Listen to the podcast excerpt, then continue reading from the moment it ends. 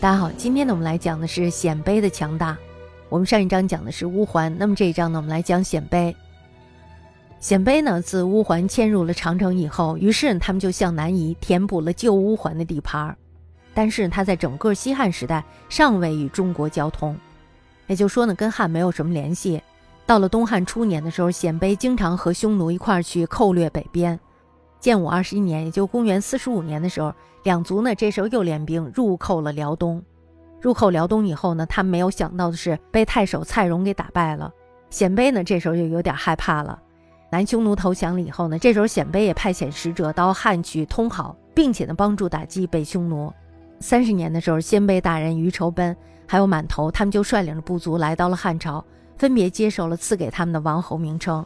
于是呢，鲜卑对汉就更加的亲附了。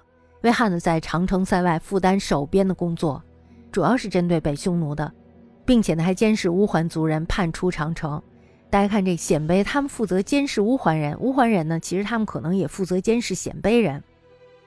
那么这时候呢，汉朝赐给他们津贴两亿七千万钱，明章之事，鲜卑因为贪汉的厚赏，于是呢，一直都是恭顺无事。和帝时候呢，北匈奴日暮穷途，然后呢，向西发展。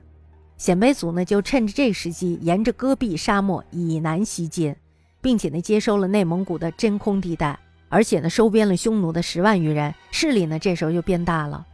那么自永元九年，也就是公元九十七年的时候，连年寇边长达三十年，辽西、辽东、右北平、渔阳、代、云中等郡呢，均受到了他们的骚扰。在桓帝时候呢，鲜卑盖世霸才谭石怀兴起。在他卓绝的这种组织还有军事领导下，统一了各部，北阙丁零，东逐扶余，西击乌孙，建立了一个版图辽阔的鲜卑大帝国。继而呢，他们又模仿了匈奴左中右三部的制度，南与中国为敌，汉兵呢屡遭挫败，于是呢，鲜卑为寇易列。但是呢，鲜卑大帝国终不能与匈奴相比，在他巅峰阶段呢，也没有能够超越阴山还有天山。光和四年，也就公元一百八十一年，谭石怀死了，他的儿子何连呢就接替了他的位置。但是他的财力却不及他的父亲，在亲自攻打北地各郡的时候被汉给射死了。何连死了以后呢，就发生了子侄争国的事件，帝国同盟呢这时候就崩裂了。鲜卑的伟业呢就像是昙花一现一样，刚刚绽放，结果呢就凋零了，也就维持了三十年的时间，然后呢就崩裂了。直到东汉末年大乱，军阀割据，骄兵不休。汉人呢，因为不堪战乱，大量流亡到鲜卑地区，教导鲜卑人制作武器、耕稼技术以及文物制度。以后呢，鲜卑族这才从分裂逐渐走向统一。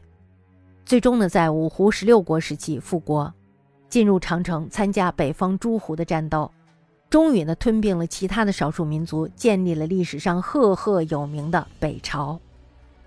大家一定没有想到吧？鲜卑族建立了北朝。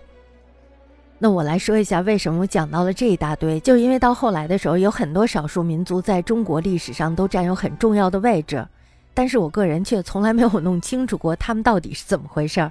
所以呢，今天借着这个机会，自己又学习了一遍，这样呢，也和小伙伴们一起分享一下。